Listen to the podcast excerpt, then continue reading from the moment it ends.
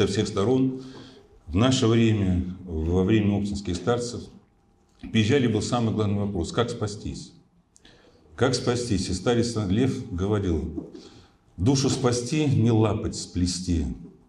Чтобы спастись, говорил старец Амвросий, в наше время надо быть или железным, или золотым. Железным иметь большое терпение, а золотым иметь большое смирение. Иоанн Златоуст однажды вышел на проповедь и говорит, люди, знаете, где находится рай и где находится ад? Очень не знаем.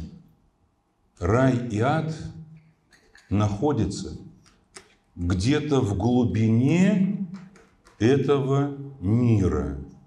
Интересный, да, византийский ответ. Где-то в глубине этого мира. Но нам надо доискиваться. Не место, где находится рай, и не место, где находится ад, но чтобы сподобиться одного и избежать другого. И надо задуматься о самом главном, а вообще, что такое слово спасение, от чего мы должны спастись, что это такое? Спасается тот, кто погибает. А мы разве погибающие люди? Мы вроде все нормально, так сказать, что мы ходим в храм и прочее. Надо подумать вообще, что такое, что такое спасение. Спасение это, наверное, это, наверное, как Господь сказал, первую проповедь его был, начинал со слов «Покайтесь, ибо приблизилось Царствие Небесное». Покайтесь, приблизилось Царство Небесное. То есть вы в грехе, покайтесь, вы в грехе. А, а, должны, бы где, а должны где быть? а должно быть в Царстве Небесном. Вот весь алгоритм Евангелия. Весь алгоритм Евангелия в двух строчках. Покайтесь, потому что приблизилось Царство Небесное. Потому что это не Царство Небесное, это не место, в первую, это состояние. Есть, э, ищите прежде всего Царство Небесного и правды Его, все остальное приложится вам. Царство Небесное внутри вас есть внутри вас есть. Значит, это не место. Это не место, это состояние. Мы однажды открыли Сухиничий храм в честь святителя Николая в тюрьме. Это было 30 лет назад. Там человек оказался, он просидел 5 лет, и, и когда он вышел, он сказал, что то, что я здесь, был православный храм, библиотека, отцы, то, что я здесь пришел к вере, я бы еще три года бы готов был сидеть, лишь бы то, только оказаться в этом месте и в этой колонии, чтобы здесь обрести Христа. И когда он вышел, а, и когда приезжали репортеры, он жил сам в Сухиничах, а, и тюрьма в Сухиничах, и когда он уже был православным христианином, у него говорили, слушайте, а как вы живете? Как вы живете? Я, говорит, живу. Слава Богу, я живу. Раньше я жил напротив тюрьмы, а теперь живу напротив дома. И когда он вышел из тюрьмы, он написал такие стихи. «Со Христом и в тюрьме на свободе без Христа мне свобода – тюрьма. Состояние. А что сделать? Вот это, вот это, вот это. Как? Это же жизнь с Богом. По Его святым заповедям. Кто любит меня, сказал Господь. И имеющий заповеди и соблюдающий, тот есть, любя меня, возлюблен будет Отцом моим Небесным. Заповеди, но мы, мы к этому еще, к этой теме вернемся. Еще есть одна замечательная мысль. Еще есть одна замечательная мысль. Я имел счастье в своей жизни один раз видеть и один раз разговаривать со старцем Паисием в 93 году. И вот старец Паисий говорит, вы знаете, он говорил, старец Паисий, вы знаете, если праведнику скажут, если праведнику скажут, что там, в раю, все места уже заняты, что ты делаешь? Что ты подвязаешься? Там, в раю, все места заняты. И тогда праведник скажет, ну и что? Ну и что? Я это делаю ради моего любимого Господа. Поэтому, поэтому мы в церковь ходим и пытаемся вести духовную жизнь, духовную жизнь не за конфетки, не за исцеление, не за мужа, не за здоровье, не за, не за удачные экзамены. Мы живем, пытаемся жить духовной жизнью ради Бога, чтобы Он был в душе, и мы были с Ним, и мы были с Ним хотя бы в душе. Святитель митрополит Филарет Московский Дроздов, мощи которого почивают в храме Христа Спасителя, и он был инициатором строительства храма Христа Спасителя. Он сказал, люди, знаете, что надо делать, чтобы с нами был Бог?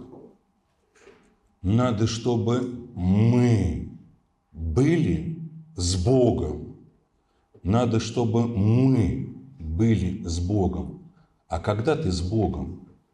А для того, чтобы с Богом быть, не нужно никаких обстоятельств жизни и обстоятельств времени.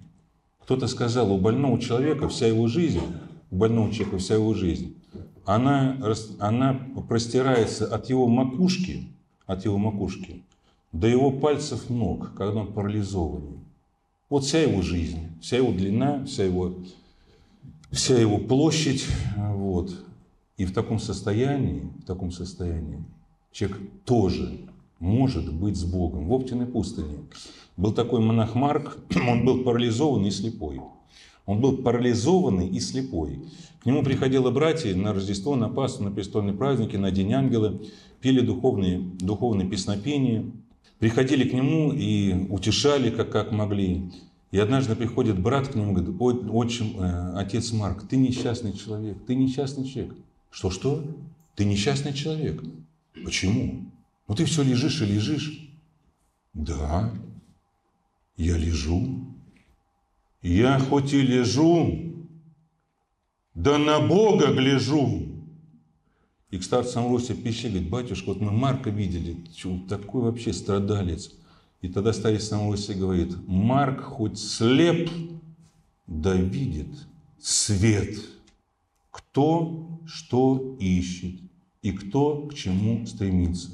Если люди просыпаются, просыпаются, и на первом месте, на первом месте, кто звонил, что за сообщение 5-10, если вы не в администрации президента, если вы не МЧС, если вы не работники скорой помощи, не Министерства обороны, он вам не нужен.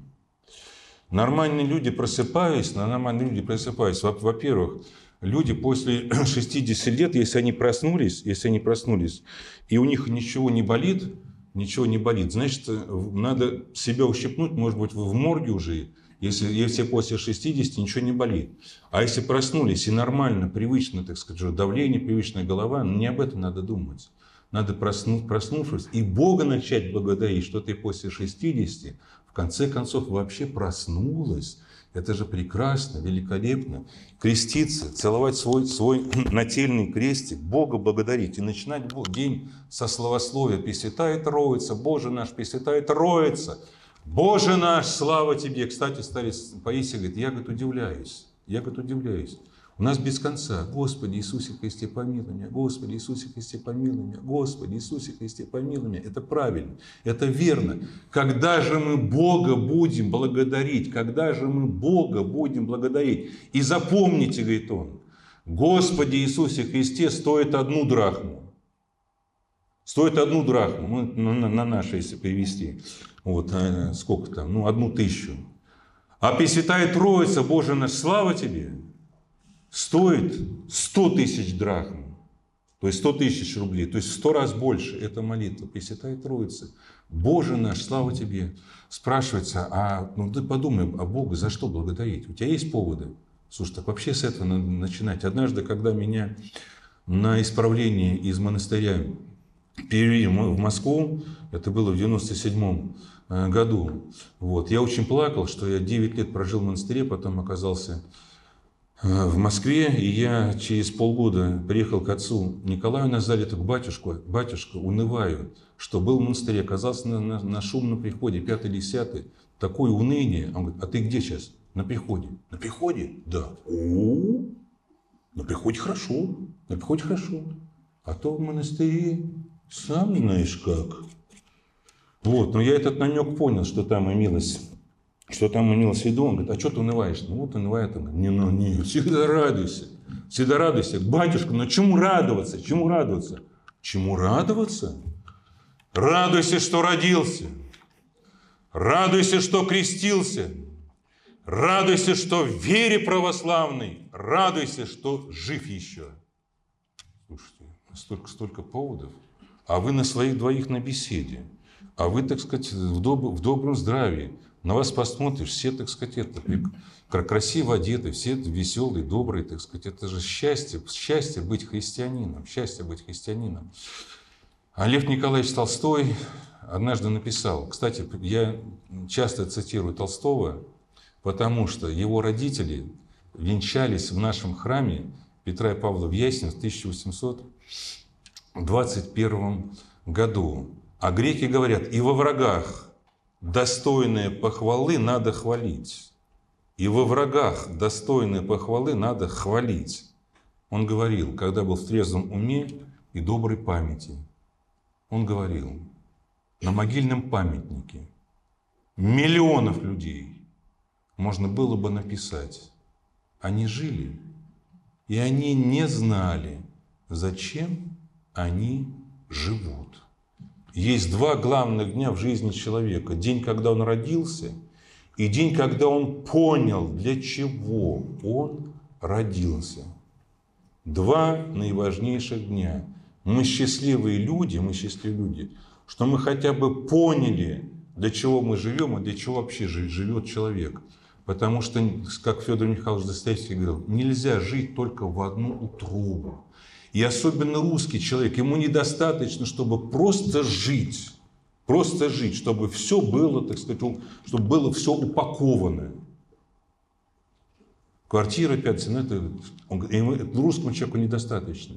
Ему обязательно надо, нужно дознаться, для, для чего ему жить. Потому что если он не поймет, для чего жить, он и жить-то не захочет, а скорее всего изничтожит себя, даже если кругом будут одни только хлебы. Все будет. Все будет, а смысла не будет.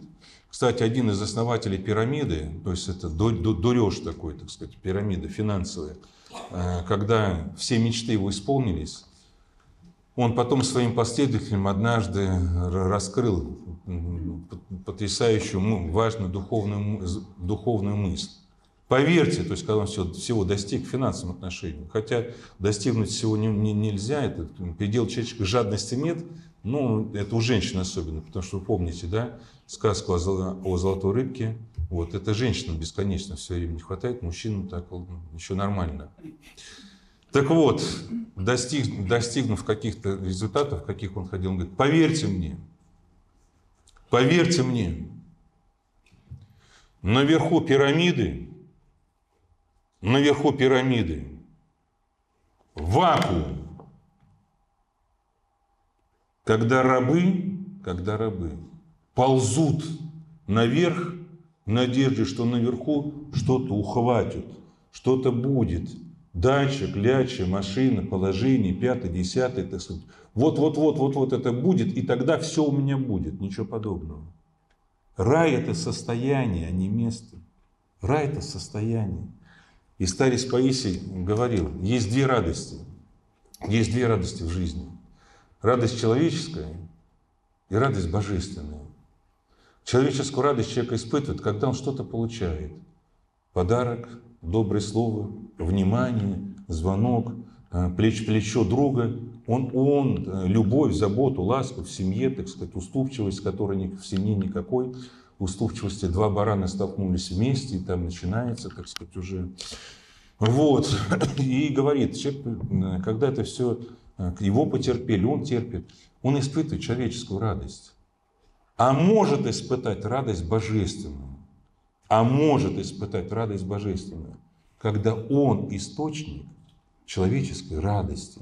Когда ты позвонил, когда ты помог, когда ты приготовил, когда ты посуду помыл, когда ты вынес, когда ты посетил, когда ты пришел на помощь. Кстати, запомните, запом... ну как, ну, запомните, греки мудрые говорили, если тебя попросили, если тебя попросили, ты уже опоздал. А ты что, не соображал, да? Надо чай сделать. Надо вскипятить кусочек сахара положить. Вот. Кстати, не положили. Вот. Посуду вынести. Это, жене, так сказать, это, как не, не забыть, это, отметить. Первый день знакомства, первый день кафе, день рождения, первый день консерватории, вот, э, день свадьбы, день венчания. Это все надо отмечать. Это все надо отмечать. Женщины очень любят подарочки. Да, так сказать, это не надо. И все, чтобы порадоваться, чтобы, порад, чтобы порадоваться, надо порадовать. Человеческая радость, она рукотворная. Ты не жди, когда тебе позвонит. Или мужу скажи. А мужу заранее напиши смс -ку. Мужу заранее напиши смс не надо выпендриваться. Дорогой, не забудь, не забудь. Послезавтра у меня день рождения. Да, да, да. А вы что думаете, он только об этом и думает? А послезавтра у нас день росписи, а потом соль. Ну, весь, он же вот так все закручено, какой. И надо в простоте. Надо в простоте. Я тоже говорю. У меня за два, за две недели до Рождества Христова, у меня в неделю сидит праотец, День ангела. Вот. Кто не знает, сообщаю заранее. В простоте надо, ничего не надо мудрить по жизни.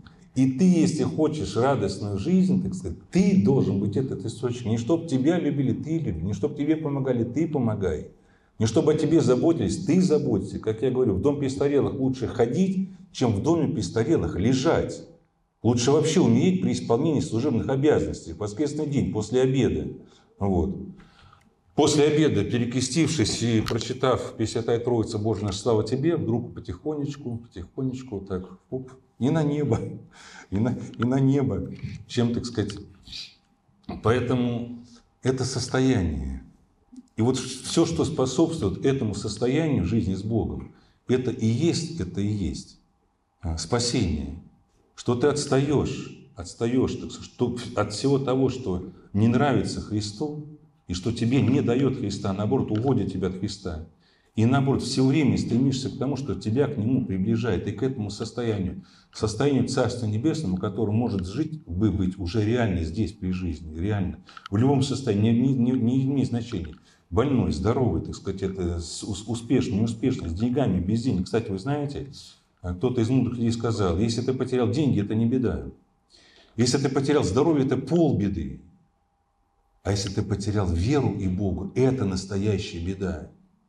И как вы знаете, что православные христиане чаще всего в финансовом отношении, в финансовом отношении, ну как-то они, даже Господь об этом сказал, сыны века сего, сыны века сего, то есть безбожники, сыны века сего, мудрее сынов света, мудрее сынов света в своем роде. Не задумались об этом? Мудрее сынов света в своем роде. Мудрее сынов света в своем роде, потому что сынам света вот так вот э, обустраивать эту жизнь и за нее цепляться как-то не свойственно, потому что э, сынам света жить светом, а, а сынам века сего устроить эту жизнь. Они мудрее сынов света в своем роде. Потому что православные чаще всего, они лохи, вот, и тюхи-матюхи. Вот, и тюхи-матюхи. Вот. И мудрее сынов света в, свой, в своем роде. И, и поэтому, если ты имеешь Христа, ты имеешь Христа, то ты с Ним умеешь, имеешь уже все. И кто-то из мудрых людей сказал, если православному христианину не повезло с деньгами, не повезло с деньгами, обычно так это бывает, то ему просто повезло, что он добрый, хороший христианин. Ему уже повезло. Кстати, относительно лохов.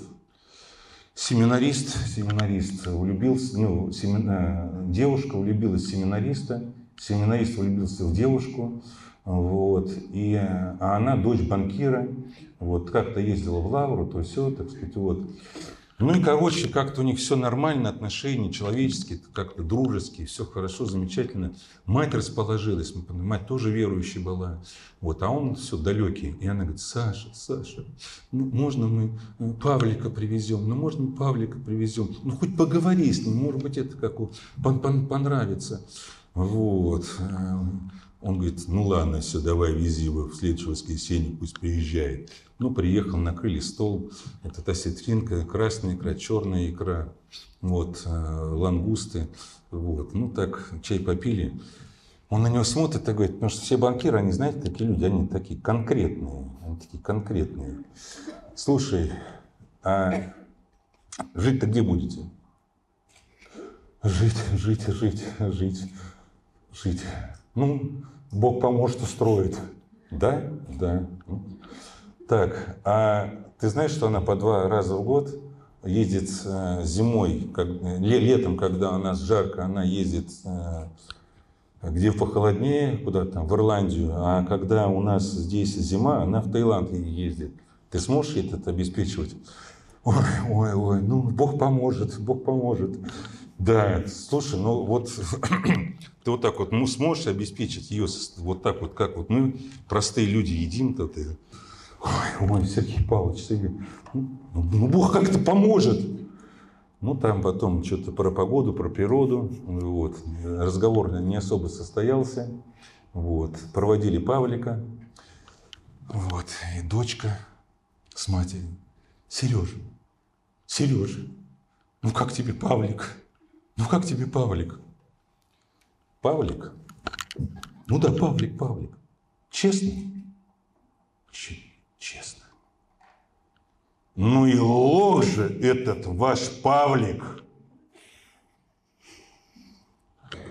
Но одно у него хорошо и замечательное. Меня за Бога почитает.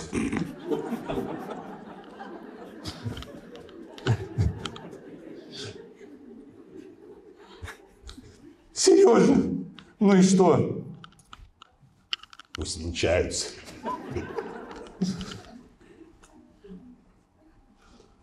Этот Павлик, этот Павлик, он сто раз, сто раз, сто раз счастливее человека, этого Сережи. У меня был такой случай. Был друг, отец Геннадий Грисков, он служил в храме Малое Вознесение. Вот это были 90-е годы, это были 90-е годы. Вот, он нас служил литургию и заходит, а там это центр Москвы, это рядом с консерваторией, просто 50, не 100 метров, 50 метров от консерватории, храм, храм Малое Вознесение.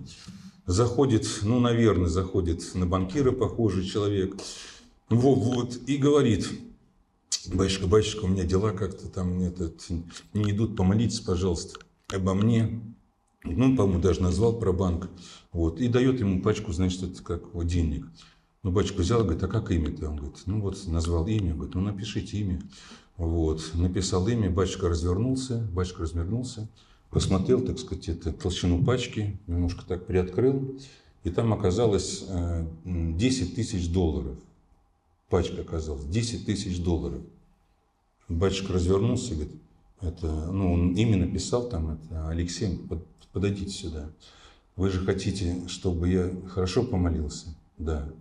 Вы знаете, говорит, возьмите ваши деньги обратно. Возьмите ваши деньги обратно. Потому что за такие деньги, за такие деньги, надо молиться очень сильно. Очень сильно. А если я буду молиться очень сильно, ваши дела вообще развалятся ваши дела вообще развалятся. А знаете почему? А потому что Богу не нужно сытое, человеческое благополучие без Него. И Ему рабы не нужны, которые приходят только за конфетками. А под конфетками здоровье, муж, жена, дача, кляча, и прочее, прочее. Мы же без конца. Господи помилуй, Господи помилуй, Господи помилуй. Где это Пресвятая Троица? Боже наш, слава Тебе. Поэтому, так сказать, это не надо быть рабами. Надо... И Господь нам и сказал, я вас не называю рабами. Я вас называю друзьями, потому что сказал вам все, что велел мне Отец мой Небесный. Сказал вам все, чтобы вы были счастливы, чтобы вы имели Царствие Божие внутри себя, внутри себя, и его искали, а оно независимо. Ни от здоровья, ни, ни, оно, не, оно должно быть ни от чего независимо. Кроме одного, ты с Богом или нет. Кстати, четвертый век, четвертый век, Иоанн Златоуст. Бедный человек – это не тот, у кого мало денег, у кого мало средств. Бедный человек – это тот, кто не умеет довольствоваться необходимым. Богатый человек – это не тот, у кого много денег и у кого много средств. Это тот, кто умеет довольствоваться необходимым. Здоровый человек, больной человек – это не тот, у кого много болезней. Это тот, кто при болезнях много ноет. А здоровый человек – это не тот, у кого мало болезней.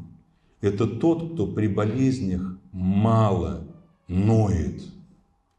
Однажды грачи весной прилетели, старый, молодой, старый сразу полетел в свое место, молодой начал тут искать, прилетает к старому и говорит, слушай, что-то, говорит, это место нормальное, так сказать, это вот, и еда рядом, так сказать, и вид на этот э, Москва-Сити такое, все интересно. Вот. Ну, какой-то запах. Он говорит, ну, найди другое место. Вот он прилетел, говорит, все устраивает, это как людей не так, никто не пугает, мальчишки там не гоняют, еды полно. Говорит, ну какой-то запах это как мне нравится. Вот, ну, ну, новое место найти. Полетел дальше, так сказать, это, летал, летал, прилетает, говорит, слушай, ну все вот устраивает, ну, ну запах какой-то, говорит, вообще просто это как неприятный. И тогда старый грач говорит молодому, слушай, брат, иди, иди, помойся. Все здесь и, и все здесь. Бабушка выходит из Переделкинского храма. Вот, настроить, навстречу этот, как банкир идет. Ужас, какой-то ужас. А что такое мелок? На 3%, на 3% налоги повысили. Боже мой, как жить, как жить? Баб... Можете быть хуже, может быть хуже. Бабушка с переделками идет после исповеди отца Иоанна и говорит, хуже? О, может, может, может, может. православного человека ни, ни, ничего из колеи не должно э, выбивать и не может выбить, если ты с Богом. Однажды даю крест, даю крест, говорю, Марья Петровна, как самочувствие? А ей 75 лет. Она мне говорит, по возрасту, по возрасту. Другая идет, человек там через 30, я говорю, Татьяна Павловна, как дела? А ей всего, 6, а ей всего 65. Как здоровье? Какое здоровье? Никакого здоровья. Холецистит, коленки не ходят, голова не двигается, и шея вся, так сказать, это уже острый хондроз. Вот, так сказать, э, ну, батюшка, помолись, это какого, вообще никакого здоровья нету. А это все здесь. Одна говорит, по возрасту. А что ты хотела? Одна говорит, ой, то болит, то болит, то болит, то болит. А подружка одна говорит, это Петровна, Петровна, вот все, все болит, да? Он, все болит. Слушай, так сказать, это, а ты в паспорт давно смотрела? Ты в паспорт давно смотрела? И еще одна приходит в клинику, одна приходит в клинику, и мне даже спрашивает, что болит? На что жалуетесь? На что жалуюсь, что болит, что болит? Все болит. Все болит. О, а у вас столько денег не хватит на нашу клинику. Друг, на, на другой клинике было написано, любой каприз, любой каприз за вас счет, за вас счет. А, и так прям у менеджера написано, вот, любой каприз за ваш счет. Она говорит, а вы знаете, у меня только 10 тысяч рублей. Сколько? 10, 10 тысяч рублей. Ну, знаете, тогда, тогда, тогда не капризничайте. Поэтому, поэтому, вот как нам найти, как сделать так, чтобы мы искали этого стержня? Как сделать так, чтобы мы искали, искали этого состояния? Как мы искали, чтобы мы с таким, с таким же э, порывом, с таким же позывом, так сказать, вставали не телефон ища и с ним засыпая, чтобы мы с ним, а чтобы мы засыпали, засыпали или с Евангелием, прочитав вечерние это, молитвы, осталось время, бессонница, вот, особенно пожилых людей, чтобы мы засыпали с Иисусовой молитвой, э, сидя на кровати, потом уже спина болит, потом легли, потом дальше Иисусова молитва, а потом хоп, все, и куда-то уже заснули. Кстати, кстати, относительно бессонницы. Относительно бессонницы всем советую в переделке на приобрести любые четки, любые четки, и перед, перед вечерними молитвами прочитать 30 Иисусовых молитв. А когда прочитали вечерние молитвы, кстати, 8 часов отрубайте все телефоны, особенно, особенно бабушки, особенно мамы, у кого родители, э, дети разъехались, отрубайте. А вдруг дети позвонят, а вдруг внуки позвонят. Не переживайте. Не переживайте. Если они э, вам не звонят, то значит у них все хорошо. Вот когда будет плохо, они вам обязательно позвонят. Обязательно. А значит, у них, у них хорошо, все. От, от, отрубайте так телефон после рабочего дня. И когда вы прочитали вечерние молитвы, сядьте на кроватку, сядьте на кроватку э, в ночной рубашечке. Вот. Особенно пожилым людям это прохладненько. Одеяльце, на, одеяльце на, на, накиньте и почитайте Иисус молитву. Потом болит спина. Легли, легли. Одеяльцем накрылись и, и продолжайте читать. У вас бессонница, бессонница исчезнет на второй день на второй день исчезнет бессонница. А если будет продолжаться бессонница, а вы в это время молитесь, это прекрасно. Иван Ильин однажды сказал, бессонница у пожилых людей – это великая милость Божия. Это великая милость Божия, бессонница у людей, потому что, потому что они всю свою молодость проспали и продрыхли. Осталось жить совсем немножко, и Бог дает им в жизни в два раза больше.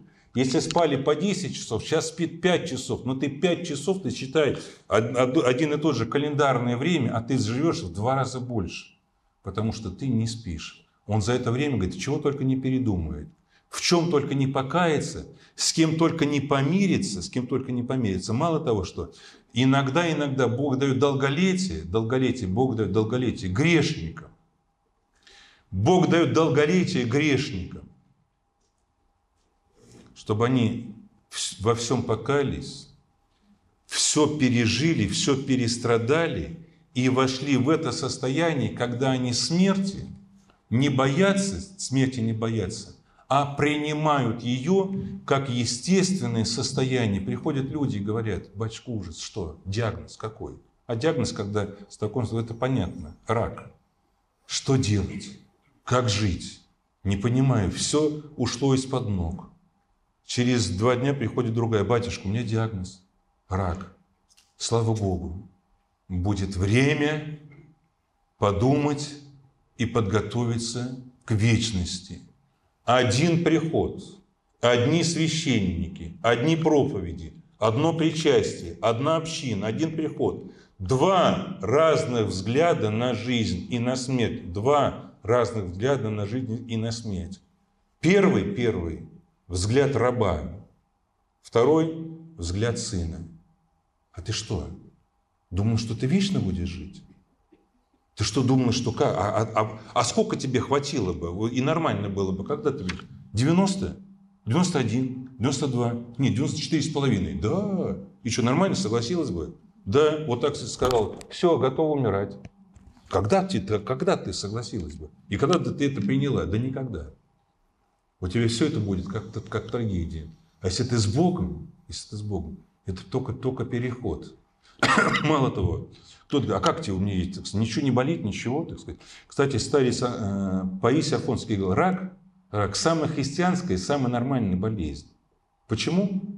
Продолжительные во времени, а не внезапные, продолжительные во времени. Надежды нет ни на кого, кроме как на Бога. Вот.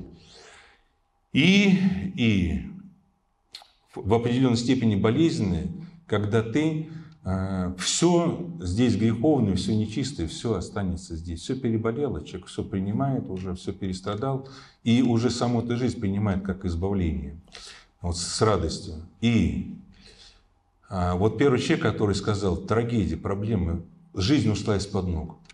И я много раз у себя на проповеди говорил, а как же вы тогда?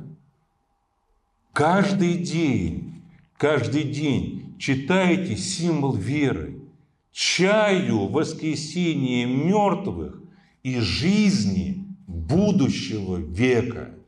И я у вас сейчас спрошу, первый, кто ответит, получит мою книгу, любую, какую сами выберете, с дарственной надписью. Кто мне сейчас, первый, первый, переведет слово «чаю». Ожидаю.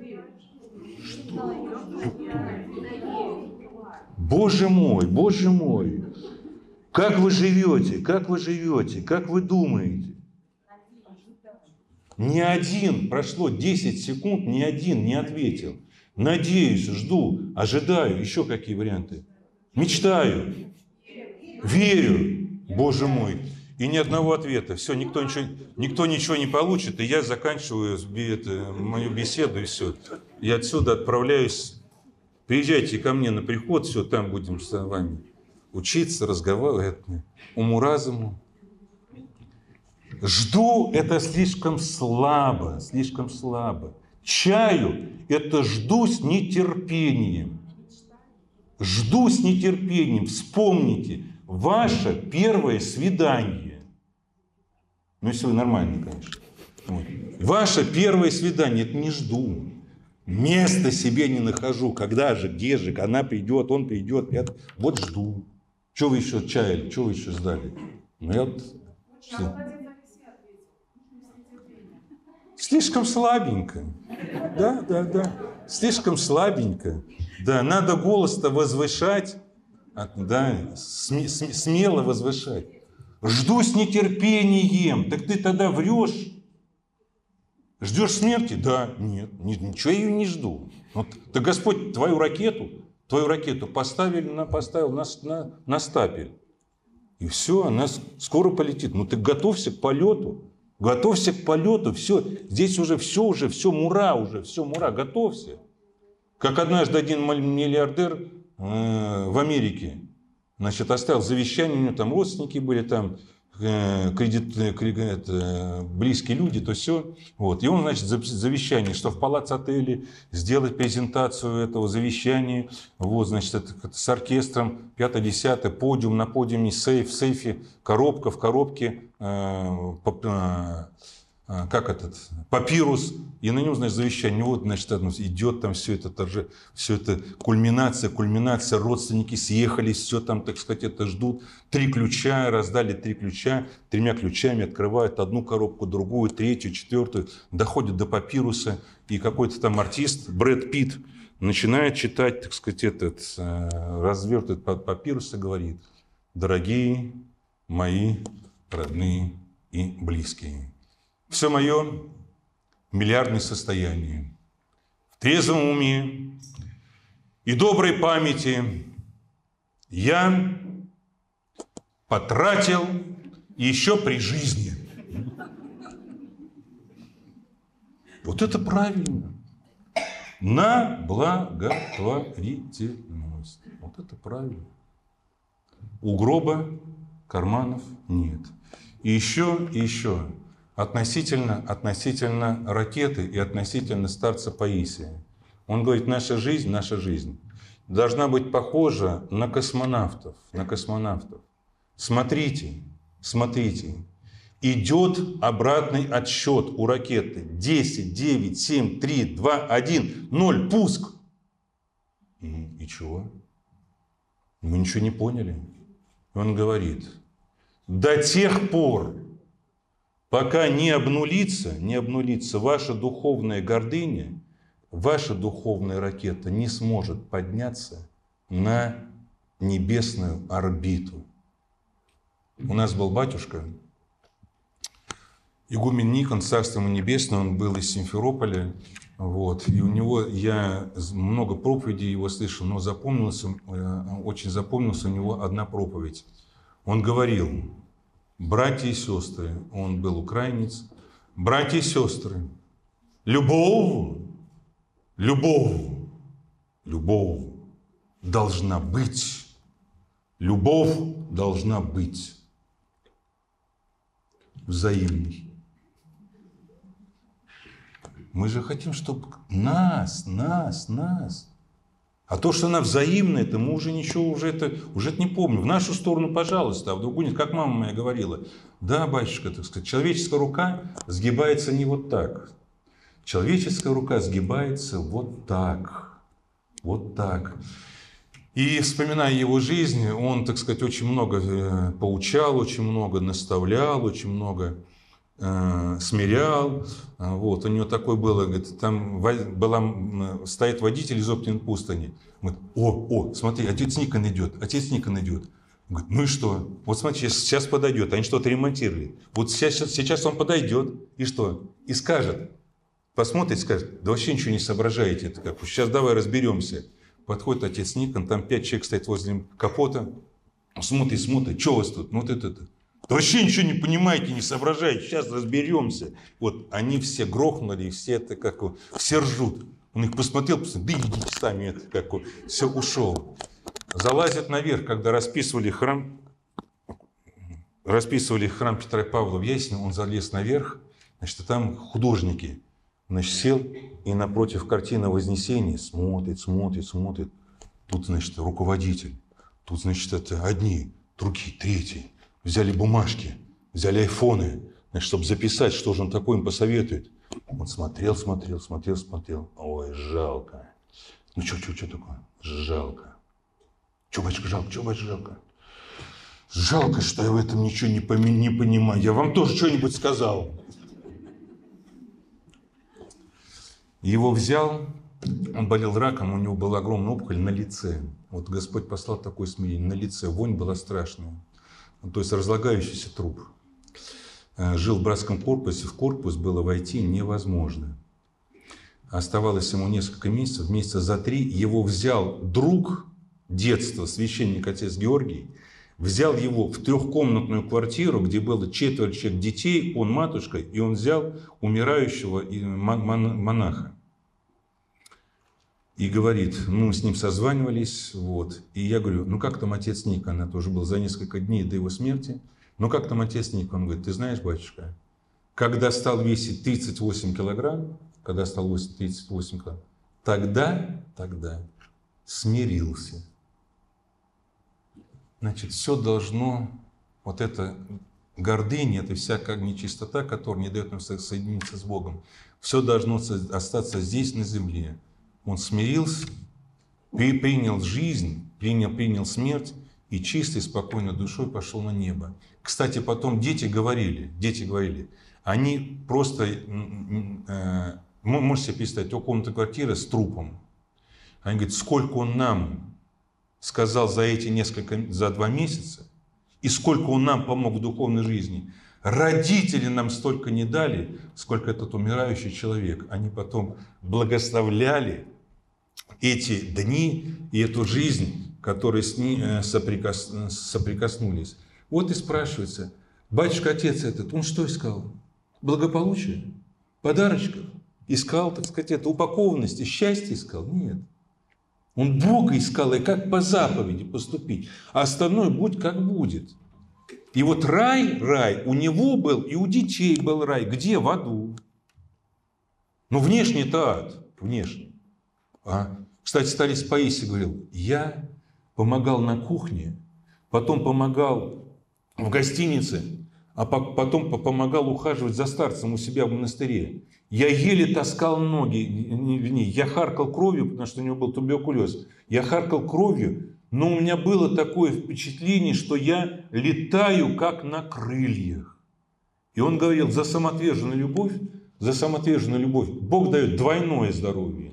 Двойное здоровье. Мы боимся перетрудиться, боимся, чтобы нас это не припахали, как одна сестра в монастыре прибегает, сестры, сестры, а там вывесили, расписание вывесили на неделю, расписание в монастыре. Сестры так, кому там, так, просфорня, значит, это конюшня, э, коровник, э, значит, этот, э, трапезная. Так, сестры, куда там нас припахали?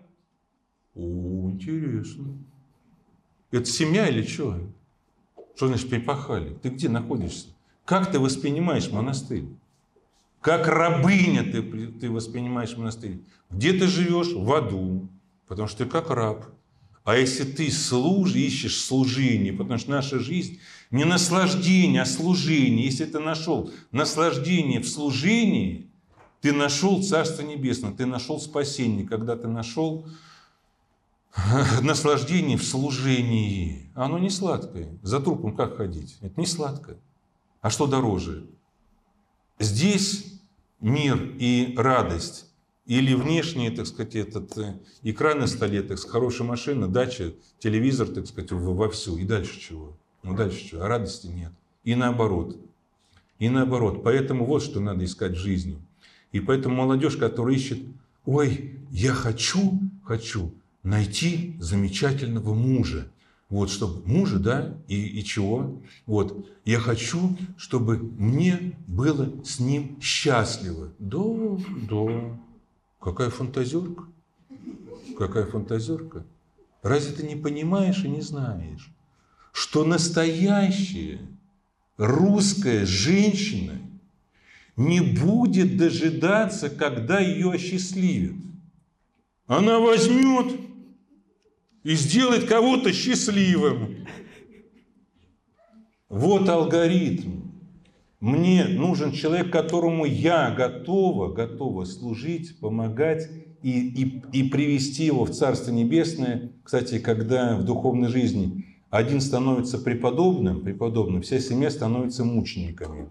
Есть один преподобный. Все остальные мученики. Кстати, про мучеников приходит к нам в книжную лавку, приходит запад... иконку купить. И говорит, вы знаете, у меня, у меня этот, сказали, что надо иконку купить какого-то святого. А, а как, а как вот девочку зовут? Ну да, для, для девочки, для девочки. Вот надо иконку купить. А как девочку зовут? Э, Варвара. А, ну значит, вам надо, ну, великомученицу Варвару надо. Кого? Великомученицу Варвару. Она подзывает мою помощницу, говорит, а, а, а можно не этот, как его, не великомученицу? Он говорит, да, не великомученицу. Вы знаете, говорит, у нас, говорит, сейчас этот, э, э, остались только мученики. Берите, пока их не разобрали. Спасибо, спасибо. Мученики еще ничего, а вот великомученики нам не нужны. Федор Михайлович Достоевский однажды говорил, вы знаете, что, что надо человеку, что надо человеку для счастья? Он говорил, любой, любой, любой в одну минуту, в одну, минуту может стать счастливым, в одну минуту может стать счастливым, когда осознает, когда осознает, что он на самом деле счастлив. Вы знаете, этот момент в своей жизни испытал. Я в своей жизни этот момент испытал. Я рос в неверующей семье, все были крещенные, вот, но ноль, ноль абсолютный. Хотя э, бабушка, бабушка держала икону Казанской Божьей Матери в нижнем в буфете, в нижнем буфете. Вот. Э, техника в руках дикаря груда металла. Даже не знает, где звук отключается. Вот. Но это простительно. Вот. Ну, так сказать, это, ну, а просто она из команды это МЧС, э, помощник. Вот. Э, по, по, по нравственным вопросам. Вот. И уже в 16 лет для чего жить? Для чего жить? И себе нарисовал. Нарис, нарисовал так, план школа, дальше что? Дальше институт, дальше что? Дальше работа и как-то людям послужить, потому что у меня был такой, так сказать, э, альтруистический настрой на жизнь. А дальше чего? Нет, нет, дальше, дальше женитьба. А потом чего? Ну, потом хорошая работа, а потом, потом внуки, потом чего? Потом, потом, потом, ну, почет, уважение, как за хорошую работу, за жизнь хорошую. А потом чего? Потом, потом, потом. Потом старость, а потом? Потом? Потом два метра на Даниловском кладбище. У родственники, мама, мама, бабушка, брат родной, э, дядя и, и дедушка на Даниловском кладбище похоронены на параллельной улице с Матроной. Матроны заходим направо, и мы тоже направо, только в участок э, в конец, прямо по этой дороге направо. И я в 17 лет, начиная жизнь, начиная жизнь, она у меня уже кончилась. Я говорю, а как и, и что? А как и, и, и что? На какую бы высоту не поднялся, а результат будет один? Ну, конечно. Ну, ну потому что материалистический был взгляд на жизнь, о вере, о вере ноль. А для чего тогда? Для чего? Я думающий, я страдающий, я ищущий, и чего? Вот, вот так вот прожить, прожить и унавозить с собой землю, как говорил один из наших классиков, и собой унавозить землю, вот в этом и все. И я в шоке. Для чего тогда все это? Для чего? Дерево посадить, дом построить, сына родить. А дерево для чего? А дом для кого? А сын что тоже будет в этом понимать, он тоже не будет знать для чего. И я в шоке. И несколько лет каких-то бесконечного какого-то осмысления, и вдруг, и вдруг, и вдруг, и вдруг, и вдруг, и вдруг поступаю в медицинский, и вдруг верующий парнишка, верующий парнишка дает мне, дает мне прочитать Евангелие. Евангелие от, Ио, от Матфея полностью, а от Иоанна где-то там до 17 главы не полностью. Я читаю, и мне просто как молния, освещающая весь путь. Все, все.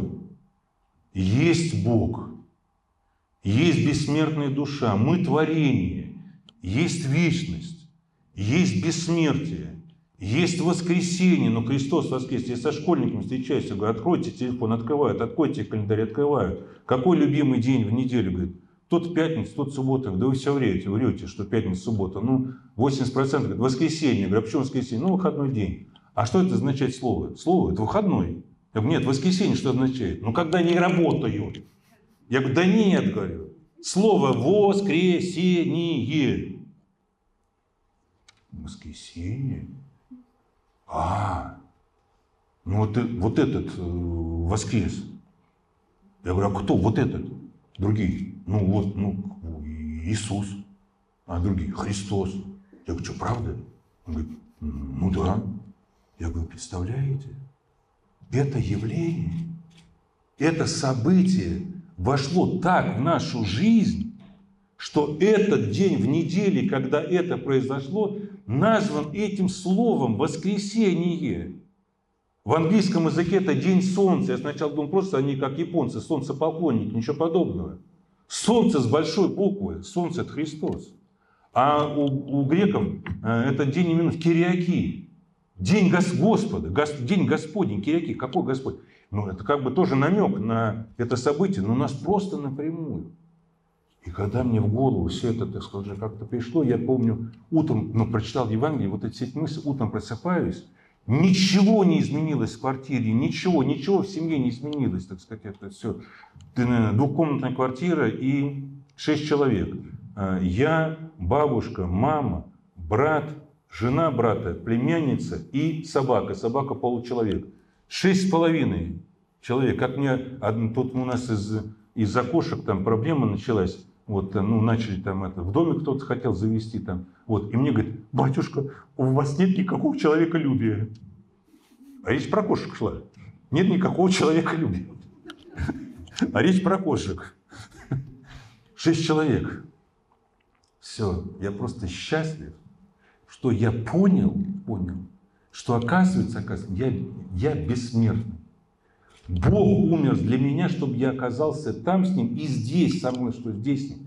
Что надо? Вот живи, как Он учил. Вот живи, вот как, вот как здесь, вот она. Нагорная проповедь, вот все здесь, вот как, вот где рай, вот где спасение. Вот оно спасение в Евангелии. Все, и потом началось. Храм, первый исповедь, первое причастие, первый собор, по первое соборование, Потом началось, так сказать, это подозрение психиатрии относительно меня. Потом начались попытки э, меня лечить вот, и прочее. Я, я плакал, что такое отношение, такое отношение. А с другой стороны, рай в душе был. А когда заходил домой, думаю, Господи, несчастные люди, ничего не мог им объяснить, ничего. Ад был. Ад был в отношении, хват в отношении был. А в душе рай, что я даже понимал, но это не для всех. Это не для всех. Но Богу благодарил за то, что меня открыл. То есть у меня жизнь началась еще хуже. Жизнь стала еще хуже. То есть когда я пошел по этому пути, несколько раз пытался, ну, думал из дома уйти, думал, ну и живите, и мне любая бабушка примет, так сказать, я ей буду жития святых читать, вот, она мне будет щи, борщ готовить. Вот, я начну читать, Иовдофия Лестничника, уже перейдем на, на пельмени мои, там, вот, как, любимые. Все там уже алгоритм был это, выстроен. Сейчас люди, сейчас люди ничего не читают. Лев Николаевич Толстой говорит, говорил, люди делятся на, на две категории. Одни сначала делают, а потом думают, а другие сначала думают, а потом делают. Вот нам надо сначала думать всегда, это с Богом или нет, это по Евангелию это или нет, это по-христиански или нет. Духом умешляйте дела плотские, и живы будете. Дух противится плоти, а плоть противится духу. Не обманывайтесь, не обманывайтесь. Чтоб сеющий в плоть свою от плоти пожнет тление, а сеющий в дух от духа пожнет жизнь вечную. И вот и нам надо, так сказать, сеять в дух и сеять, так сказать, и не сеять в плоть, потому что плоть останется здесь. Кстати, относительно болезни. Поднимите руку, кто э, относительно здоров. Нормально. А, после этой лекции вообще почти все здоровы. Вообще почти все здоровы. Поправились. Вообще все поправились. Вот. А, я немножко этот э, смысле сбился, что хотел сказать. Ну ладно. Бога будем в этом благодарить за, за, за, за, за то, только за то, что в нас даже есть путь. А уж как по этому пути? А по, по христианскому пути, по, по пути к спасению, кто-то из мудрых людей сказал, если ты не можешь по этому пути идти, по этому пути надо ползти. Если ты не можешь ползти по этому пути, хотя бы лежи в направлении к спасению с Иисусом молитвами на кроватке. Кто-то сказал, лучше в доме на кроватке, чем в могилке за оградкой. Вот, поэтому э, живи долго. Именно, кстати, про долготу жизни. Когда человек со всеми помирился, с Богом все, подготовился, тогда, тогда и окажешься с Ним. Но если не, нельзя ползти по пути к спасению, надо хотя бы лежать, лежать. И однажды такой случай был. Владыка Петерим, предшественник отца Иоанна, он должен быть ему благодарен, что он ему построил, отцу Иоанну, построил издательский отдел, завел всю эту замечательную систему. Теперь мы пользуемся плодами наших замечательных предшественных царствий им небесных. Кстати, скончался ровно 20 лет назад, в 2003 году, на Казанскую. На Казанскую 4 ноября. Однажды он уезжает в Германию, такси приехало в 5 часов утра, он садится в такси, э, рядом был дом, где он жил, церковный, и вдруг смотрит, вдруг смотрит, а, храм открыт. Как храм открыт? В 5 утра. Свет в этом, в предбаннике. Ужас какой-то. Заходит в храм, закрывает за собой дверь. А дверь в храм за, закрыта, в ней полуоткрыта. Значит, он быстрее на щеколду, значит, эта дверь. И смотрит, смотрит. Лежит, лежит пьяный сторож. Двери открыты храма. У него какое-то ну, негодование, возмущение. Ну как можно? Храм открыт, ну, ты еще пьяный, так сказать. Дверь в храм открыта, а там он вообще там бесценные иконы этот, в храме. Вот. И он лежит и что-то бормочет, и что-то бормочет. Он хотел как-то вот там растормошить, пятое, десятое, как-то. Вот наклонился, а он, значит, э, бормочет. Господи, Господи, Господи, прости меня грешно, прости меня грешно здесь, здесь, где лежащего и повсюду православного.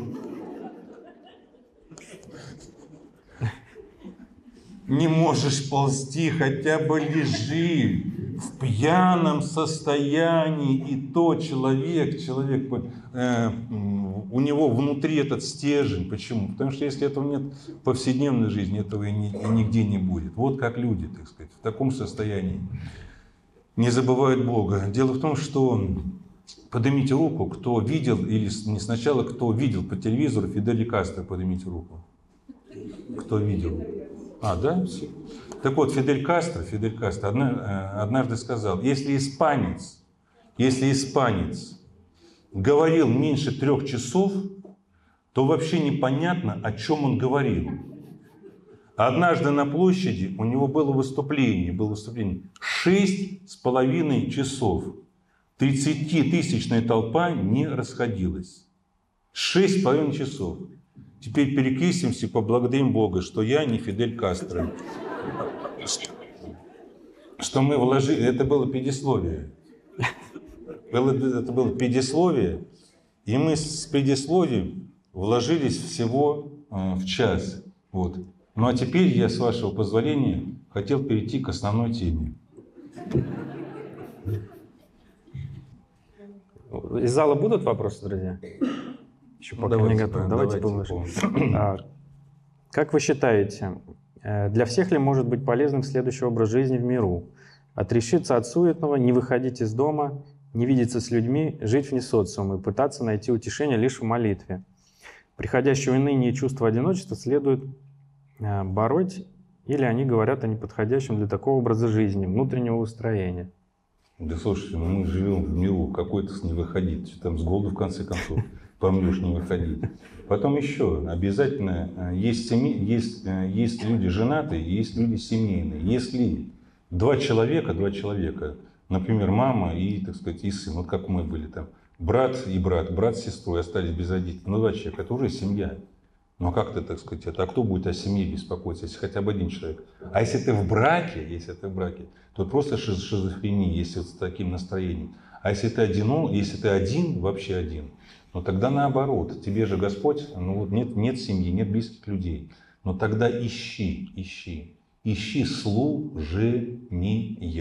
Потому что твои, так сказать, твой затвор, он никому не нужен, потому что мы Апостол Павел, мы дети Божии, сотворены для, твори, для творения добрых дел. Вот каждого из нас Господь создал для того, чтобы мы в своей жизни что-то сделали доброе и свет. Мы созданы для творения добрых дел. Раньше могут меня мои ровесники, чуть постарше, могут мне подсказать. Раньше, когда были дисковые телефоны, кстати, кто не видел дисковых телефонов? И что, застали дисковые, да? Вот. А кто застал, а кто застал э, две копейки в этом в, в аппарате? Тоже, тоже застали, да. Вот я хотел покаяться, так сказать, я говорил про свою бурную молодость, вот, а, а у нас еще было, было так, такое увлечение. Значит, если сильно ударить кулаком по ним, то в, в двушке эти, так сказать, это, вот, на мороженое иногда набивали на мороженое, особенно за 9 копеек. Э, без этот э, замороженный фруктовый лед тогда все. Вот, значит, в те времена, когда впервые стали по телефону дома появляться, чтобы не терять время, люди поднимали и говорили не алло, а говорили, чем могу быть полезен. Чем могу быть полезен? Чтобы, так сказать, без этих, без предисловий. А, да, опять. Сразу 3 рубля займешь, пожалуйста, 10 отдашь без проблем. Так что вот так было, поэтому это неправильно. Где родился, где, где родился, там сгодился. Живешь в семье, служи семье. Если это, конечно, не подготовка к монашеской жизни, мало того, что это, это даже не подготовка к монашеской жизни, потому что в монашеской жизни это надо без конца, без конца служить. Где бы, если ты не привык служить родным, близким, то ты в монастыре просто будешь эгоистом. Но если ты будешь в монастыре эгоистом, то это просто страшная вещь. Дьявол раздавит такого человека, кто привык только в одной ауре, так сказать. Это. Я служу, никого не вижу, ничего не слышу. Это состояние, так сказать, это не христианское, не православное. В монастыре должно все видеть, все слышать. Как наш наместник говорил, Венедикт, когда люди а, не видели, например, не пришел чтец, значит, иди читать, значит, облачение не поглажено, значит, просфоры не разложены, Вот, в монастыре доски валяются после кого-то, или там сделали на просформе, не убрались. Он это называл, называл проклятым, проклятым равнодушием. Называл проклятым равнодушием. Поэтому мы никогда ни, ни при каких обстоятельствах не должны быть равнодушными людьми. Нас все должно касаться, нас все должно интересовать. То, что касается родных, близких, церкви, семьи и Отечества. Но опять же, можно и в храм ходить, можно и даже почаще, да, если, скажем ну, так, да. свободное время есть. Ходить, да, кстати, насчет ходить. Сейчас девочки, сейчас девочки хотят походить на женщин. Женщины хотят походить на девушек. А бабушки сейчас хотят вообще-то ну, просто походить. Особенно в храм Божий. И когда на это есть силы и возможность, это же просто счастье. Я у одной больной был, говорю, как ты сейчас живешь? Как ты сейчас живешь? Она говорит, батюшка, живу, живу воспоминаниями. Живу воспоминаниями. Ну, какими? Светлыми. Да, живу воспоминаниями. То есть все это греет, как, как было, как паломничества были, добрые дела были, храм было, постовые службы были, которые греют. Вот так вот вспоминаю мыслями, мыслями, я, так сказать, это с Богом, мыслями в храме. Если ты мыслями с Богом, если ты мыслями с храмом, ты в раю. Вот это и есть спасение, ты в раю. А если ты, так сказать, оказался в квартире, нет, ну, вообще-то нам дано счастье и дано на спасение. Квартиру превратить в церковь и в часовню, квартиру превратить в церковь и в часовню. Если там есть хотя бы одна икона, если есть лампадка, ну даже не без, ну или сидя свеча во время вечерних молитв, может даже и не быть, и не быть. И, и это твое пространство наполняется молитвой, и это часовня, это часовня, и это храм. И наоборот, можно быть в алтаре, можно быть в храме, и можно быть на улице. И можно быть на улице. Как закончилось богослужение, вот выходит Петровна и Михайловна. Петровна, о чем проповедь сегодня была? Мелхиседек, что сегодня рассказывал-то?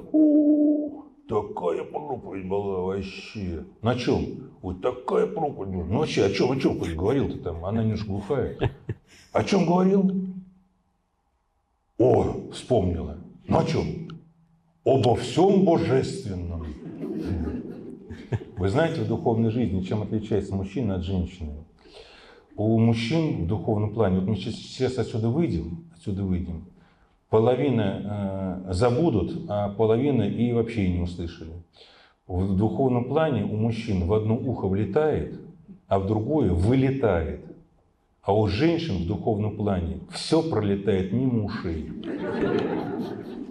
Для этого святое телевидение православное спас. Для этого про смыслы, чтобы осталось хотя бы в записи, вот, и поэтому раз это... А, кстати, еще же склероз такой есть. Это какого? Кстати, знаете, что это склероз? Оказывается, склероз вполне нормальная болезнь. Ничего не болит, и каждый день новости. Я вот, например, часто забываю, кому должен. Вот. И еще, я что-то помню, что мы с ней поругались. А какой повод был, я уже забыл, потому что склероз. Я иду, смотрю, она хмурая, а я иду, с ней здороваюсь и улыбаюсь. Она этого не ожидала, что я здороваюсь, улыбаюсь. А я просто забыл, что, она, что я в обиде. Вот. А если я уже улыбнулся, поздоровался, то куда деваться? Вот так и помирились. Я вам желаю, я вам желаю доброго склероза, чтобы все плохое забывали. Кроме, кроме, как апостол говорит, не оставайтесь должным никому ничем, кроме взаимной любви. Вот про этот долг любви забывать не надо. Не оставайтесь должным никому, ничем, кроме взаимной любви. А, Батюшка, следующий вопрос. Чем отличается смирение от кротости? Как приобрести кротость, будучи при этом энергичным, участвующим активно в жизни прихода и молодежи? И у всех на виду всегда.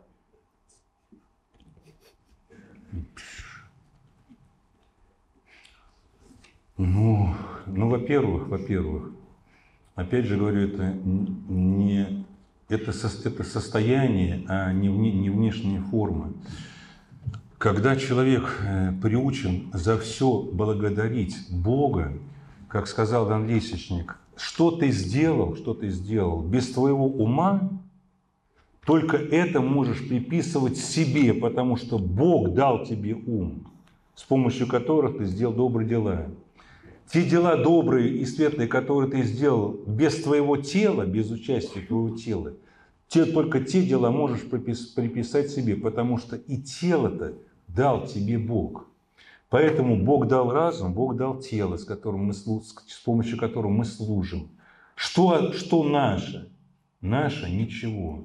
И человек без конца, благодарящий Бога, смиря, смиряется. Человек, помнящий свои грехи и недостатки, тоже смиряется. А просто, так сказать, это как в монастырях. Спаси ж тебя, Господи. Нет, это тебя спаси, Господи. Вот. Это вовсе Вовсе не смирение, лицемерие, а кротость. Кротость должна быть. Кротость какая? Кротость, да. Где сейчас эта кротость? Где сейчас эта кротость? Ну, в семейной жизни, так сказать, все-таки надо как-то э, паритет должен быть в семье. Как она сказала, а дети сказали, «Э, вообще-то э, в семье главный папа. Вот. А кто у нас папа и кто главный, это все решает мама. Вот. Поэтому, видите, вот она, он, скром, он такой смиряется, скромный такой. На самом деле, на самом деле, в Писании так и говорится, научитесь, я как кроток и не смирен сердцем, сердцем, сердцем. Это вовсе может внешне не выражаться, кроток сердцем. Поэтому опять никуда не лезь, не бодайся, не бодайся, потому что бодаться бесполезно. Вот это тоже есть. И кротость не надо бодаться, особенно не надо бодаться в семье. Запомните, руку поднимите, у кого есть мама и папа. Руку поднимите. У кого есть мама и папа. Ну, довольно много. Э, старец Паисий, которого я видел, говорил, сделай так, сделай так, сделай так, чтобы тобой были довольны родители, и тобой будет доволен Бог. Если тобой недовольны родители, тобой недоволен Бог. Что хочешь, что хочешь, лепешку разбери, э, расшиби, но, смирь, но смиряйся. Яйца курицу не учат.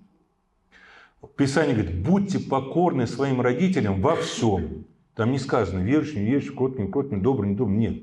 Будьте покорны своим родителям во всем, ибо сего требует справедливость. Ибо сего требует справедливость. Вот это будет смирение. Как у одного спрашивают э, евреи, а вы э, в семье счастливы? Где? В семье счастливы? В семье? Ну да, да, вы в семье счастливы?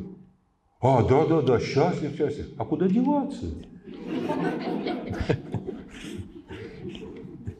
Вот это кротость и смирение. А куда, а куда деваться? А сейчас говорят, не сошлись характером. Да, не сошлись характером. А ты куда смотрел? Да что так видела?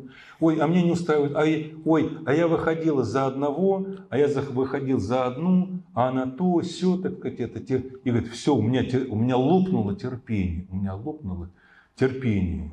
Да, а ты, оказывается, выходила так, не на всю жизнь. Ты, ты влюбленность, влюбленность, эйфория, эйфория. Все доброе, светлое, да. А потом-то трудности, проблемы, так сказать. Потом-то не столько, так сказать, проходит этот период, так сказать, это уже обыкновенная повседневная жизнь, похота, так сказать, один ребенок, второй, если третий. Муж, значит, так сказать, две работы, пятая, десятая. У нее первая беременность, после первой беременности в среднем, в среднем Э, женщина поправляется на 10 килограмм. Вот ты выходил 90, 60, 90, а сейчас 100, 100, 100, да, и чего теперь, так сказать, а в чем она виновата, так сказать, зато она подарила тебе двойню, вот Бог говорит, что не тройня, вот и такое случается, вот, так сказать, она в чем виновата, так сказать, это, а он, так сказать, это, у него было здоровье, сейчас здоровья никакого нет, так сказать, мало денег. То есть, ну все, вы, вы должны так сказать, на всю жизнь, на всю жизнь к этому готовиться. Кстати, интересно, у нас в таинстве спрашиваются только два вопроса задают. Имеешь ли произволение, Иван, благое произволение, взять себе жену свою Татьяну, которую ты здесь перед тобой видишь? Имеешь произволение? Имею честную отче. Не обещался ли иной невесте? Не обещался честной отче. Больше никаких вопросов. Там даже нет вопроса о любви. Ты ее любишь? Нет вопроса, нет вопроса о верности. Ноль. Я думаю, что это какая-то недоработка и какое-то, так сказать, надо, надо хотя бы в частной беседе, в подготовке к таинству венчания, надо все-таки эти слова говорить, потому что это не звучит клятвой. Потому что человек, так сказать, это приносящий присягу, присягу в армии, человек кляну, клянущийся, его, когда прошла эйфория, многих удерживает клятва. Человек готов куда-то бы вильнуть в сторону, человек готов крест э, скинуть житейский, а над ним давлеет клятва, чувство долга. Прошла любовь, прошло, так сказать, взаимные какие-то уже симпатии, пятое, десятое, э, чувство долга у человека остается. А у католиков э, во время таинства венчания произносятся такие слова «клянешься ли?», «клянешься ли?», быть верной ей и остаться с ней до конца твоей жизни. И в радости, и в горести, и в бедности, и, и в богатстве, и в здравии, и в болезни. Клянусь, Падре Иван. Вот. И то же самое, то же самое вопрос к ней. Я клянусь прибыть с ней, клянусь прибыть с ней. Вот тогда, так сказать, это. А сейчас ничего не держит. Поэтому... Еще же там батюшка, да, по-моему, пока смерть не разлучит нас вообще. О, шикарно. Слушай, не был ни разу на венчании этот какой у них. А вот Виталик добавляет, и пока смерть не разлучит нас. Слушайте, ну вот это надо записывать на камеру, потом в день, в день э, венчания, в день венчания вообще пересматривать э, эти ролики, они просто посмотрели, так сказать, это пересматривать. Вот еще меня поразил момент такой – Значит, я был э, в Риме, был э, в храме Алексея Человека Божия. Причем так интересно, там запись, запись за три месяца вперед, и так интересно, значит, считается покровитель брака и семьи. Человек, который э, расстался с супругой в брачную ночь. Вообще, мне это, конечно, в голову не укладывается, покровитель семьи. Вот. Ну, можно было хоть на час раньше, так вот. но если ты передумал, так, зачем надо было? Зачем надо было? Вот, там. Но все равно, значит, запи... Э, вперед все прописано, и я, значит, наблюдаю такую картину. Кстати, насчет э, девушек, насчет женщин. Вот. Э, была 30 градусов жары, 30 градусов жары. Я дуралей, дуралей, одел белый подрясник, одел белый подрясник, вот льняной. И через 20 минут в храме, через 20 минут в храме, я был весь мокрый. И, значит, вот такое пятно, вот такое пятно на спине, и видны шаровары. Это, это думаю, ну все, это конец. Значит, а женщины, смотрю, женщины черных и фиолетовых вечерних платьях, а мужчины, мужчины в костюмах. Мужчины в костюмах, не в рубашках, а в костюмах. Ну вот это да. Я спрашиваю переводчицы, а почему у них это черные платья? Говорит, а это на самый торжественный цвет. Мы одевают по высокоторжественным моментам. Я посмотрел, думаю, и на ребят посмотрел, у нас в храм в джинсах, футболок. Одна пришла в храм, у нее надпись такая. Я говорю, Миша, это переведи, что у нее написано? А у нее написано «Я бесстрашная». Боже мой, боже мой, ты что одела-то? Вот, значит, все в храмах, в белых. Я сегодня зашел в алтарь, зашел в алтарь. Алтарники в белых рубашках. Почему? Они во святая святых, они в белых рубашках. Человек одевающий, он уже настраивается уже настаивается. И меня еще один случай, ну, я думаю, ничего себе, вот это отношение. Думаю, а я сколько раз венчал. Слушай, как чухоморы. Кто в чем, кто в чем. Думаю, ужас. Я говорю, слушайте, а вы в консерватории пошли в таком виде? Батюшка, вы в консерватории давно были? Я говорю, ну, года четыре назад. Но сейчас я в консерватории в таком виде ходит. Я когда ходил, все-таки там люди более-менее, так сказать, это, в вечерних нарядах были, хоть это. А женщины снимали, снимали сапоги и одевали туфли.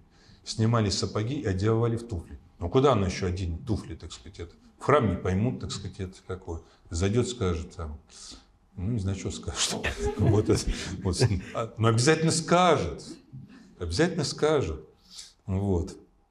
Меня поразило, значит, э, стоит священник, э, какие-то там люди, значит, украшено все цветами, и смотрю, пара заходит. Пара заходит, невеста, ну, все, все классически, значит, это фата, то, все. Вот. Он, он, он, он э, в костюме. Думаю, брат ты мой, и что, в Европе уже вот так? Думаю, вот старый пень, так сказать, это. А какой же у него брак-то? Лет на 20, на 30 моложе. Ну, я на него смотрю, так, так, так разочарован, так сказать, это.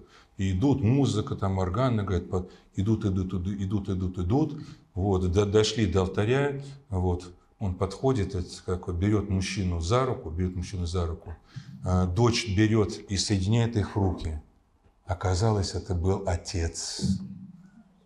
Это был отец, и считается, что ты, то есть ты довел дочь до, до брачного венца, ты исполнил свой отеческий долг где сейчас полные семьи, где есть и папа, и мама, где еще живы и бабушка, и дедушка. Но это у нас это катастрофа. Катастрофа. Поэтому вот, э, дай бог, чтобы... А почему он довел? А потому что он не, не говорил, так сказать, это. Терпения не хватило. Терпения не хватило. А куда деваться? Э, ну, это один раз и навсегда брак одноразового использования. Поэтому надо готовиться на всю жизнь. Как старец Самосев терпел Моисей, терпел Елисей, терпел Илья, так потерплюшь и я. А потом, так сказать, если ты готова была счастливить, э, а, осчастливить, ну и ну счастлив, ну счастлив. Никто тебе не обещал тебя сделать счастливой. Ты искала тебя сделать счастливой? Наивная. Ты уже ошиблась в начале брака, ты уже ошиблась. Ты готова была служить? Ну и служи, кто тебе мешает. А он на диване, а он с пивом, а он с телевизором. Ну и служи, да, это, это ты что хотел-то? Его поднять не поднимешь, лоб только получишь. Все, поэтому давай. На двух работах, на компьютере, по удаленке, по удаленке, э, бухгалтер с, с морским уклоном. Кстати, знаешь, что такое бухгалтер с морским уклоном? Не слышали? Нет. Господи, ну в переделке, что, ничего не знаете, что ли?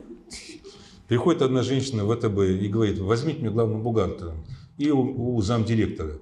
Говорит, я говорит, на вас смотрю, все такие смешные. Кто не придет всем главным бухгалтером? А вы просто, просто бухгалтером не можете поработать?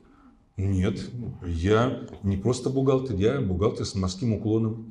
А как это так? Это очень просто. Вы меня берете на работу. Я открываю фирму, переводите миллион долларов. Вот. Мы делим пополам. Я делаю, я делаю документы, и концы в воду. Бухгалтер с морским уклоном. Вот куда деваться женщине? Все начинает курсы изучать по удаленке, на семью зарабатывать. Вот. Слава Богу, что он вообще есть. Как старец Самоси говорил, женщины, приходя обычно женщины всем недовольны. Вот, и там муж такой, муж секой, муж такой, муж секой, муж такой, муж секой. Вот запомните фразу преподобного Амвросия.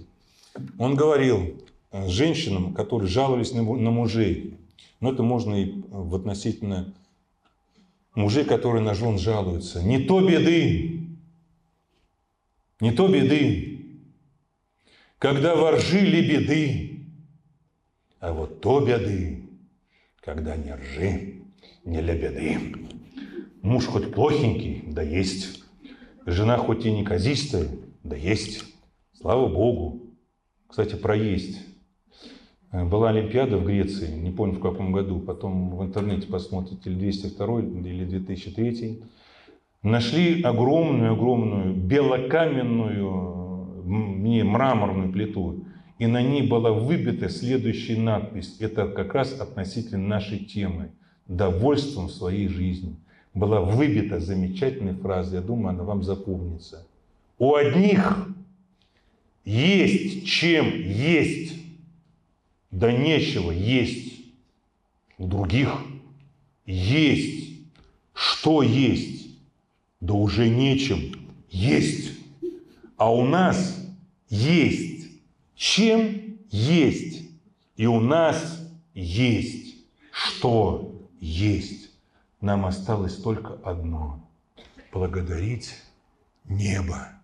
Кстати, знаете, у человека два уха и один язык чтобы больше слушать и меньше говорить. И, кстати, молчание золото, а говорение серебро. Знаете, почему молчание золото?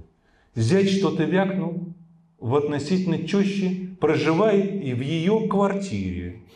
Теща зятю задом под зад, не пинком под зад, и он слетел с квартиры тещи и начали снимать квартиру. Зубы находятся за двумя преградами, нет, э, язык заходится, находится за двумя преградами, за зубами и за губами. И когда зубы, функция зубов сдерживать язык, сдерживать язык, потому что э, зубы не для того, чтобы есть. Ребенок до года и так ест, у него никаких, да, без зубов. Так что функция зубов не, не, не, не только для пищи, а чтобы сдерживать язык. Вовремя, как говорят, прикуси свой язык. Вот если он, если он перестает исполнять свои функции, тогда зубы начинают выпадать. А иногда их просто даже выбивают. Поэтому стоматология дорогая. Вот. И тогда только понимает человек, что молчание оказывается золото. Вот. Поэтому, так сказать, это молчи и за умную сойдешь. И, и, потому что слово не воробей. Слово не воробей. Поймают и вылетишь. Батюшка, благословите, меня Лена зовут. Да. У меня вот такой вопрос. Так все хорошо говорите, и мы все понимаем. А. Попробуй сам, а сам не держишь, да? Да. Ну, я постараюсь. Пока я постараюсь. у меня дети были маленькие, да. ну, их с утра собрал, на службу пришел, все замечательно. Дети выросли, дети верующие. Но и на службу вроде бы с вечера хотят, да? Но утро приходит, все спят. И начинаешь их вот, вот ну как сказать, постоянно... Не понял, утром приходишь, все спят. Откуда вы приходите? Нет, я имею в виду, утро приходит, то есть... А утро приходит. Утро а приходит, утро. да. С вечера все хотят на службу, а, причем на раннюю. Да. Утро приходит, и, и ты начинаешь себя чувствовать, ну не знаю, каким-то там зверем, да, то есть ты ходишь, всех будешь, и в итоге ты хотел причаститься, да, и получается, ты опять приходишь, всех поднял, все недовольны, едем на службу, и у тебя духовный мир тоже теряется. И вроде ты правильно сделал, и в то же время неправильно. Но оставить всех спать, потом прийти, у меня был такой момент, прийти, да, и всех, да что ты нас не разбудил? И вот, и вот какой вот, где тут эта грань, и как это правильно? Спасибо. Дело в том, что до тех пор, до тех пор, когда э, надо просто подтолкнуть и подсказать, до тех пор это надо делать. А когда человек уже до лампочки, то это будет вызывать только негатив, это будет вызывать только вот так, то, о чем вы говорите. Старец Варсонофий, который был Павликом, вот, кстати, меня тоже Павлом звали в крещении, он вспоминает свою маму, которая будила его на утренние богослужения, которые начинались в 5 часов утра. Вот, Павлуша, вставай. Вот так неохота было. Павлуша, вставай.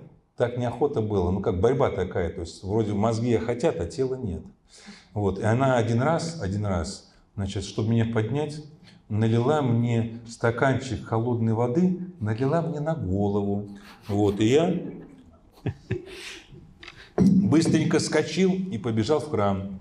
Когда в следующее воскресенье, ну, мне также было лень вставать, она сказала, Павлуша, тебе нужен стаканчик? Он говорит, нет, мамуся, бегу, бегу. Нет, мамуся, бегу, бегу. Вот до тех пор, пока ты как друг и как, так сказать, этот паровоз, который всех за собой тянет, тогда надо за собой тянуть. А когда им до лампочки, тогда предоставь это все на волю Божию. Однажды, как, ну, в смысле, когда я стал в Москве служить, прошел 2-3 года прошло, отец Алексей не уснул еще? Не уснул? Ну вот, прошло 2-3 года, я вдруг заметил, вдруг заметил, что дети переходного возраста вот, стали из церкви уходить. Воскресная школа, то все, потом хоп, переходный возраст, все, корова слезала. Я подхожу к директору воскресной школы, отцу Данилу, ой, к отцу Алексею Сысоеву. Он у нас служит отец от убиенного отца Даниила. Кстати, будет память его 19 числа. В ночь 19 на 20 его убили. Вот 19 числа в храме Фомы, ночная служба в 12 часов. А у нас до сих пор служит его отец родной, отец Алексей Сысоев. Я ему сказал, батюшка, я что-то заметил, что многие из э, подростки э, переходного возраста из храма уходят. И директор православной гимназии говорит, немногие, немногие, а почти все. Я был в шоке. Как понять? Почти все. Да, почти все. Я говорю, зачем мы тогда все это делаем? Зачем мы тогда все это делаем? Он говорит, нет, мы, мы делали, делаем и будем делать.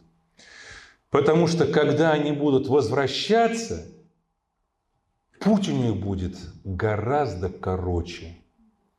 Путь у них будет гораздо короче. Им не надо будет ничего объяснять. Где отцовский дом?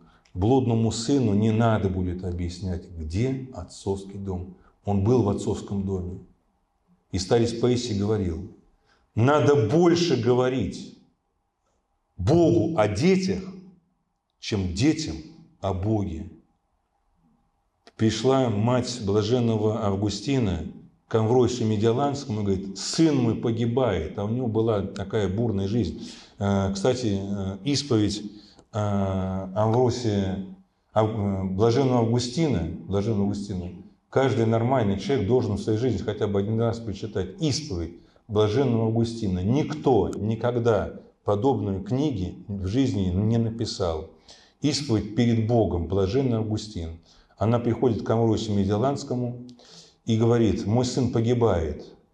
Он смотрит на нее и говорит, сын таких слез погибнуть не может. Она вымолила его, Августина, стал епископом города Милана, и не, а, Медиалана, Амвросий, Амвросий Медиаланский, Августин Ипонский. Это город в Северной Африке. И даже его отец безбожник, отец безбожник, и он в конце концов стал священником. Он пишет, Августин, «Моя блаженная мать, по-моему, Моника ее звали? Да, да. Своим терпеливым несением жизненного креста, своей молитвой, своей кротостью и смирением зверя превратила в ангца, зверя превратила в ангца. Вот относительно семейной жизни. Ой, а он такой, он секой. Он отца зверем называет. Зверя превратила ангца. Поэтому апостол Павел так и говорит к женщинам, христианкам. Да будет украшение вашим. Не нарядность в одежде, не плетение волос, не золотые уборы, но сокровенный сердце человек, но сокровенный сердце человек э, кроткого и молчаливого духа, когда мужья ваши без слов будут приобретаемы для Царства Небесного, когда увидят ваше. Они без слов, без слов будут приобретаемы для Царства Божьего, когда увидят ваше кроткое и богобоязненное житие, когда увидят ваше кроткое и богобоязненное житие. Поэтому надо, надо, надо напомнить. Пойдем, пойдем, нет, сегодня такое. Ну ладно, не пошел, не пошел, ты пошла. Освещается муж неверный женой верную, освещается жена неверная мужем верным. Верность здесь относительно Бога и Церкви, а не относительно э, брачных отношений. Батюшка, у нас есть вот вопрос. Непослушание священнику, недоверие священнику на исповеди. А, непослушание священнику и недоверие священнику на исповеди? Да, слож, сложный вопрос. А, премудрый Соломон говорит, человеку его пути кажутся прямыми, самому человеку кажутся пути его прямыми, но конец их погибель. Золото и серебро, золото и серебро укрепляют, укрепляют стопы человека, золото, если укрепляют стопы человека, как укрепляют? Ну, Жигули, вот, Kia, Тойота. Золото и серебро укрепляют стопы человека. Но больше их и ценнее их. Добрый совет вовремя. Но ценнее серебра и золота добрый совет вовремя. Греки говорят, кто сам себе советчик, кто сам себе советчик, тот сам себе враг. Оптинские старцы жили, жили по девизу, жили по девизу. Только не по-моему, только не по-моему. Ава Дорофей, которого обязательно, обязательно мы должны раз в жизни перечитать, а оптинские старцы, оптинские старцы, книгу Ава Дорофея и православный катехизис Филарета Дроздова перечитывали раз в три года. Старец Макарий говорит, я перечитываю катехизис. Катехизис – это краткое научение христианской веры. Перечитываю раз в три года, чтобы, чтобы настроить мою, мою веру, а Аву Дорофея перечитываю каждые три года, чтобы настроить, настроить мою душу. Аву Дорофей говорит, спасение во многом совете. Муж должен советоваться с женой, жена должна советоваться с мужем. Муж должен слушаться Бога, жена должна слушаться мужа, дети должны слушаться э, родителей. И поэтому, когда ты не слушаешь кого? Священника. Значит, запомните, Бог слушает послушных. Бог слушает послушных. А на такой бывает, батюшка, а, а почему я это должна делать? Ну так в церкви положено. А я там-то, там-то прочитала. Ну вы же ко мне пришли, ко мне. Ну мы с вами разговариваем, с вами. Но я считаю, что вот так вот надо сделать. Вы же мы сейчас с вами. А у меня по этому поводу другое мнение. Кто сам себе советчик, тот сам себе враг э, больной. Вам надо, так сказать, это дибазол, папаверин, так сказать, это витамин D, D, D и прочее. Да, да. А я, в, а я в интернете прочитал совсем другое. Совсем другое. Ну идите лечитесь. Идите лечитесь. Ну ты же пишешь так, врачу, врачу. Ну это же безумие, так сказать. Это. Ну ты пишешь так, врачу. Но это же, и, ну и так и делай. Да, а еще и поэтому, поэтому о таких людях, которые не слушают священников, а священник не обязательно должен быть э, седой бородой, как у меня. Вот. Дело не в бороде. Потому что иногда бывает так, борода, как у Авраама, а дела Хама. Вот, поэтому это не в, не в длине бороды определяется, хотя, хотя, ну ладно. Э, в, у старобрядцев чем длиннее борода, тем больше благодати. Тут у такие. Поэтому они ее не стригут. кто сам спасение во, много, во многом э, совете. И о таких людях, которые не слушают священника, не прислушиваются к совету. А не обязательно быть семь пядей во лбу. Не обязательно. Дар священства, все, у него беленький крестик, его на третий день ставят, э, уже исповедуют. О таких людях стали самого себе, которые не слушают священника. У них обычай бычий, а ум телячий. Что реку человеку-чудаку? Или что возглаголю творящему свою волю? Своя воля и учит, и мучит. Сначала помучит, и только потом чему-нибудь научит, чему-нибудь. Поэтому а, умный на чужих, а дурак на своих ошибках. Лучше поступить по совету, чем поступить по своей воле. Мало того, что ты поступила по совету, а тебе кажется нелогично, кажется не устраивает, не, не, не, не, не устраивается. Если это все в духе Евангелия и в духе святых отцов, и ты это до конца не понимаешь, сделай, как тебе советуют. Сделай, как тебе советуют. Мало того, через это уважение Бог открывается. Бог открывается не пытливому уму, а смиренному сердцу. Ты послушалась, ты поступила по совету, поступила по смирению. Бог выправит. Бог выправит твою ситуацию. А о том, что не обязательно семь пядей во лбу, и не обязательно, чтобы священники все были, так сказать, э, ум, э, белобородыми старцами и прочими. Значит, ну, кто слышал, что в Оптине был такой Иерояколь Илиадор? Иерояколь Илиадор. К нему приходит одна женщина, ну, встретила его в святых вратах, он всех встречал в святых вратах, говорит, батюшка, я приехала к вам с Камчатки, в знаменитую Оптину пустынь, но приехала совершенно, совершенно за, э, за спасением. Скажите конкретно, конкретно, но только конкретно, как мне спасаться, вот наша сегодняшняя тема, как мне спасаться и как мне, но только, только конкретно. И немножко рассказала о, о себе вкратце.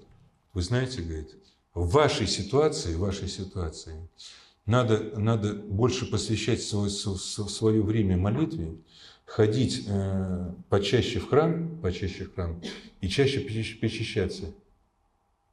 И все? Ну да, и все. Я, я что, с Камчатки ехал вот это услышать? Я думаю, вот, вот что ты скажете, ну, такое, что меня вот прям непосредственно кажется, что-то такое глобальное, кардинальное и, так сказать, и такое целеполагающее. Батюшка вовремя сообразил. Вы знаете, у нас здесь, в Клыково, живет такая скимонахиня Сефора.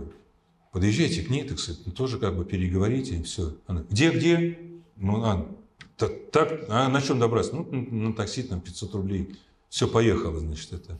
Батюшка, как всегда, после вечерней службы беседовал с прихожанами, смотрит, значит, это, она на такси приезжает, вылазит с такси, и батюшка спиной, спиной раз, разворачивается, чтобы она его не увидела. Вот, думает, вот. А, и немножко стал так этот, как Штирлиц этот учил. Когда идешь, когда идешь, ты так на, назад так поглядывай, так сказать, что там, так сказать, это происходит. Вот он так поглянулся и прочитал в глазах, прочитал в глазах, что настроение хорошее. Тогда разворачивается. Вот она, ой, батюшка, батюшка, подходит, вот он перекрестился, ожидая всего. Потому что надо всегда мысленно креститься, ожидая все, и говорить, Господи, дай терпение, дайте. Батюшка помолился, говорит, ну что, говорит, матушка сестра, были? Была. Попали? Попали. Сказала? Сказала. Конкретно, конкретно, целеполагающе, целеполагающе. Все ясно стало? Ясно. Говорит, слава тебе, Господи. Слава тебе, Господи. А что матушка сказала? А матушка сказала, надо, надо в моей ситуации чаще молиться, в храм Божий ходить, вот, и почаще причащаться. Ну, слава тебе, Господи. Слава тебе, Господи. Вот. Значит, от кого все зависит? От твоей веры. Кто сказал? Простой участковый сказал. А, ну ладно. А если профессор, которому за прием заплатили 2000 рублей, и тот, и другой сказал одно и то же. За 2000, я что, бесплатно платила за консультацию? Тогда буду жрать таблетки. Что ж, я зря платил, что ли, так сказать? А, а он то же самое сказал.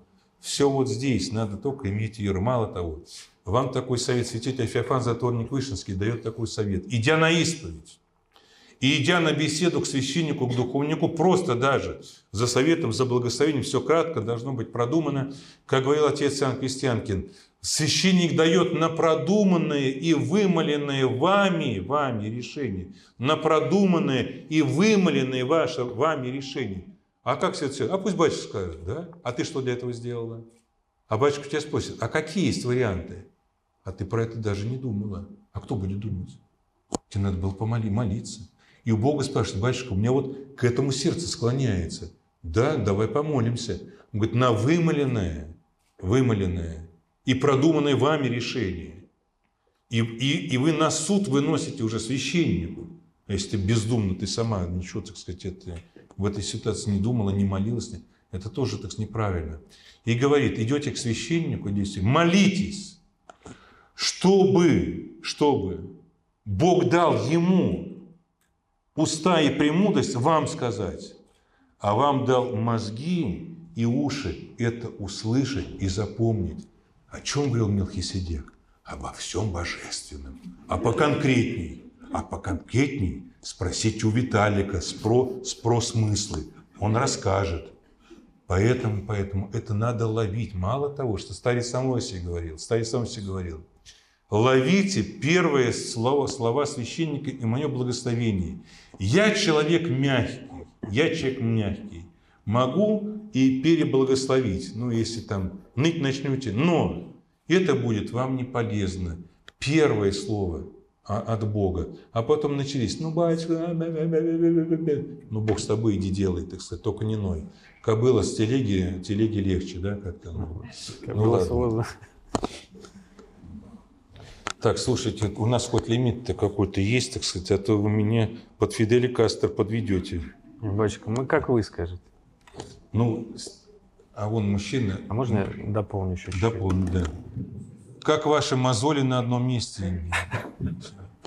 Нет, нет, это... А, микрофон. Я хотел чуть дополнить, батюшка, еще бывает как, то есть а, мы начинаем ходить по разным священникам, ну, с одним и тем же вопросом, да, то есть, а. вероятно, хотя услышать все-таки, да, свое получается, и не слыша вот Больше, ну, это, то, что вы как раз сказали. Это многие так говорят, что ищут священника, который бы в конце концов, в конце концов, благословил так, как мне хочется, как мне хочется. Поэтому надо, поэтому, поэтому любой батюшка, но, естественно, которую вы знаете, не просто где-то приехали в первый попавшийся храм.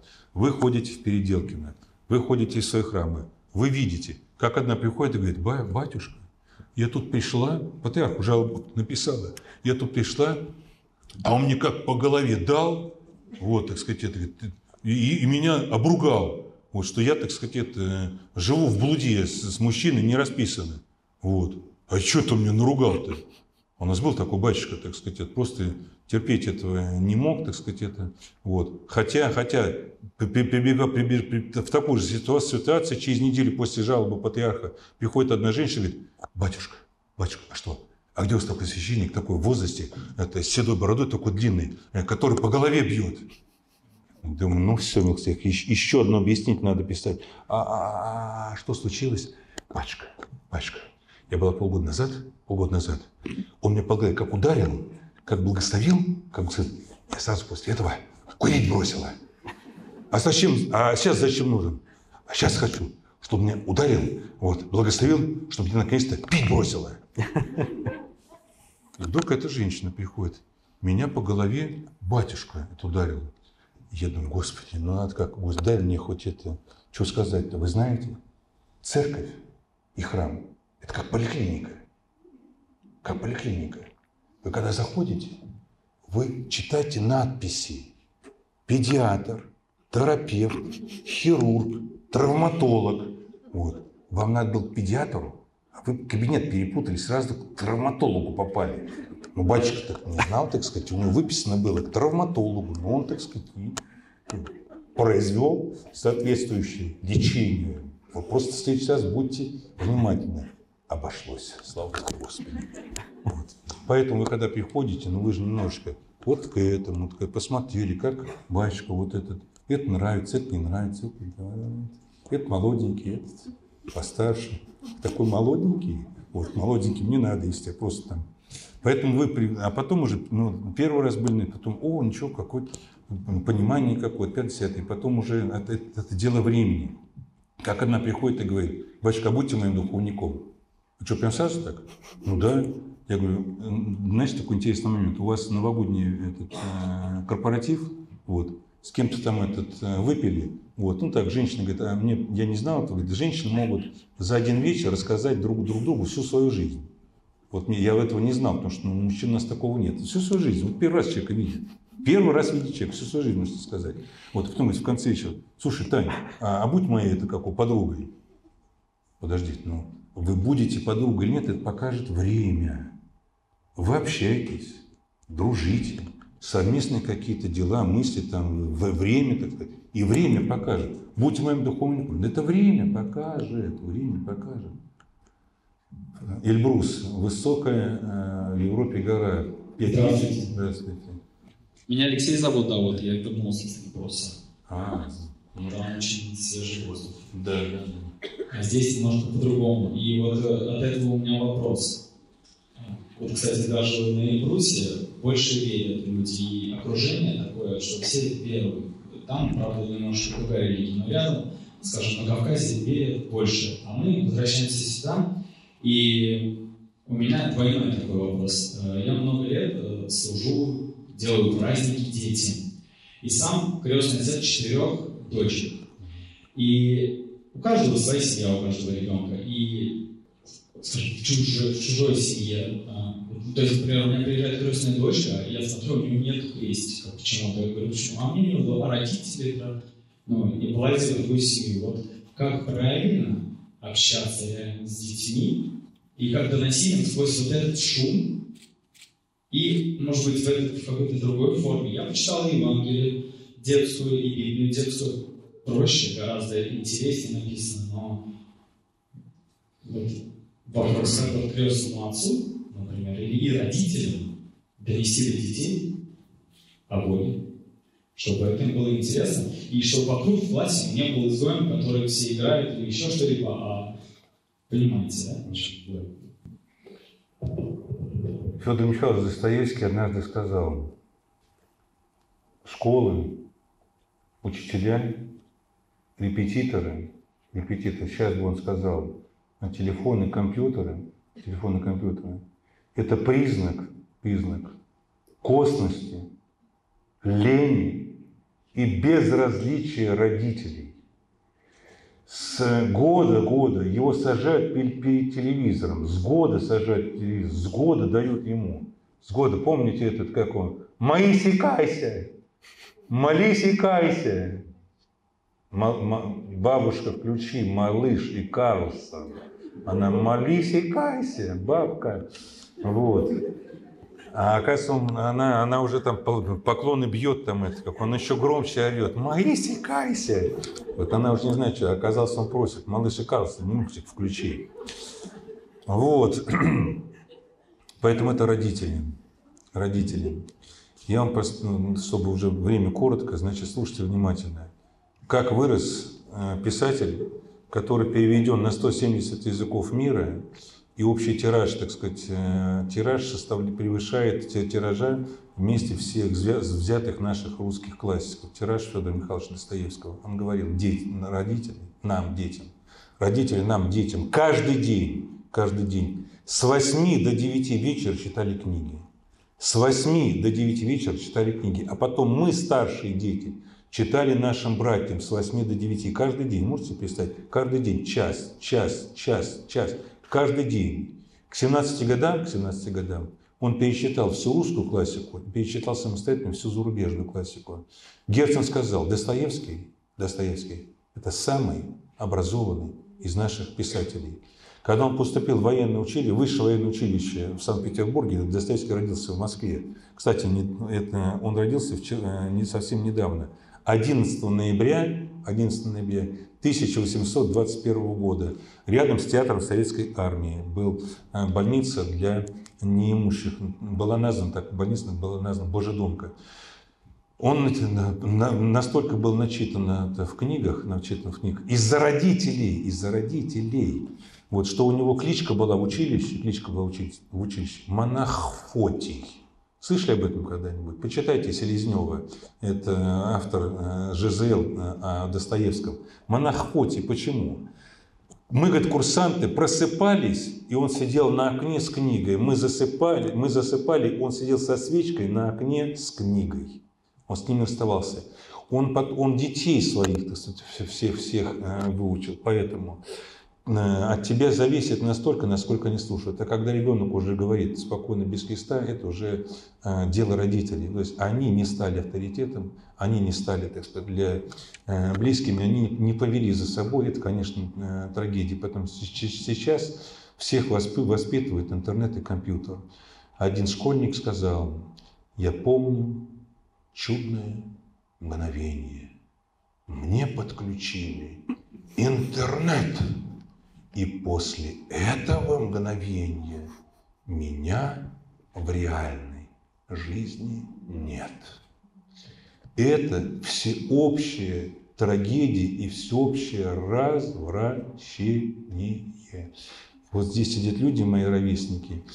Была в советское время программа «Время». Она шла с 21 до 23 часов 30 минут. Советское государство – заботилась о нашем психическом здоровье. Новости были порционно 30 минут в день. Там была и международная обстановка, и открытие колхозы. Соседний колхоз просит навоз, дадим, не дадим, сами сидим. Вот. И обсуждалось, так сказать, такие разные, так сказать, что-то открывалось, что-то запускалось, какие-то ленточки перерезали. Хонекер приезжал, Индира Ганди приезжала, так сказать, это. И, и Белфаст был. Белфаст, вот как у них там все плохо, как битлы лохматые там, так сказать, это ходят и прочее, прочее. Полчаса все, чтобы психики не, не травилось. И в 23 часа, в 23 часа телевизор вырубался. Кстати, а, мне показали одну запись, показали одну запись. Девочка, девочка пересказывает, пересказывает слово в слово Евангелие от Анны целой главой. Мама читает, я говорю, я в это не верю. Она, вот она берет вот так, Евангелие в руки берет, ей три года. Она так страницы листает. Ну а как листает? Она читать не умеет. Она листает, и она Евангелие пищает. А сколько раз я прочитала? Ну вот именно это место. Ну, может быть, за все время, ну, может быть, раз 5-7. Как 5 раз 7? Я прочитал, наверное, 770 раз. Я э, ни, ни, ни, одну Евангелие, ни одну главу наизусть мне сказали. Представляете, все записывается. Представляете, все записывается. В три года она главу пересказала. И она мне запись показала. Фантастика. Кстати, я потом попрошу секретаря э, вот, на моей странице выложить Но сначала у него разрешение спрошу, там где дети туда-сюда, там показывают. Это было бы феноменально. Это, это было бы уникально увидеть такого феноменального ребенка. Когда говорят, а ничего не понимают. Да, все понимают, все понимают. И плохое, и хорошее, а чаще всего, конечно. Поэтому родители, ты, кстати, ты, ты как крестный, ты родителей воспитывай. Ты как крестный родитель воспитывай. А твоя обязанность уже, что ты можешь сделать? Только их вымаливать. Только помни слова блаженного Амвросия. Сын таких слез погибнуть не может. Будет, будут такие матери, будут такие святые, не будут таких матерей. Самотеком ничего не будет. В год сажают перед телевизором, дают этот мультик и все. И вот, и вот он воспитывает. Учителя и репетиторы, школы признак, признак косности и лени родителей в то время родителей воспитывать. Никакая, не было никаких школ, не было. а если репетитор, значит он сам ничего не может. Латинскому языку, латинскому языку Федор Михайлович и Михаил Михайлович, его брата, учил родной отец. Учил родной отец. То есть вот такое было образование, что родители могли, так сказать, такое было образование, родители могли. Но это в образованном обществе. Так, друзья, дело в том, что э, Исаак Сирин однажды сказал, все красит миры. Все красит миры. И еще он сказал такие слова, ничего сверх. Ничего сверх. И оптинские старцы говорили, края бесовские. То есть коротко, коротко будет непонятно, длинно будет длинно. Как однажды пришли, э, началась гражданская война, вот, и правительство э, прислало разнарядку, что надо, что надо помогать, надо помогать армии и фронту. Вот, и собрался доходный собор, э, сколько выделить на средства на армию. Ну, и в духовном соборе много было всяких мнений, а игумен монастыря Исаак, Исаки такой был второй, он все это слушал, слушал, слушал, слушал, а потом в конце концов благочинно говорит, батюшка, отец, э, настоятель, а вы-то что молчите? А ваше какое мнение? Как уже все высказались. Сколько дать? Сколько дать? И он, э, и он сказал, сколько дать. Мало? Мало. А много? Много. Поэтому все посередине. Мало сказать будет мало, а много сказать будет много. Итак, друзья, закончим маленьким, маленьким литературным, литературным завершением.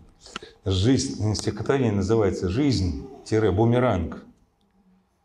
К тому ведется, что отдаете, то и вернется. То, что посеешь, то и пожнешь ложи пробьется ваша же ложь. Каждый поступок имеет значение. Только прощая, получишь прощение. Вы отдаете, вам отдают. Вы предаете, вас предают. Вы обижаете, вас обижают. Вы уважаете, вас уважают. Всем и все. Всегда по заслугам. Черные мысли вернутся недугом. Светлые мысли божественным светом.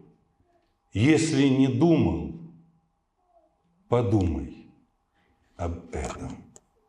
Богу нашему слава, всегда, ныне присно, и во веки веков. Аминь. Десять тысяч заработали. Пресвятая Троица, Боже наш, слава Тебе!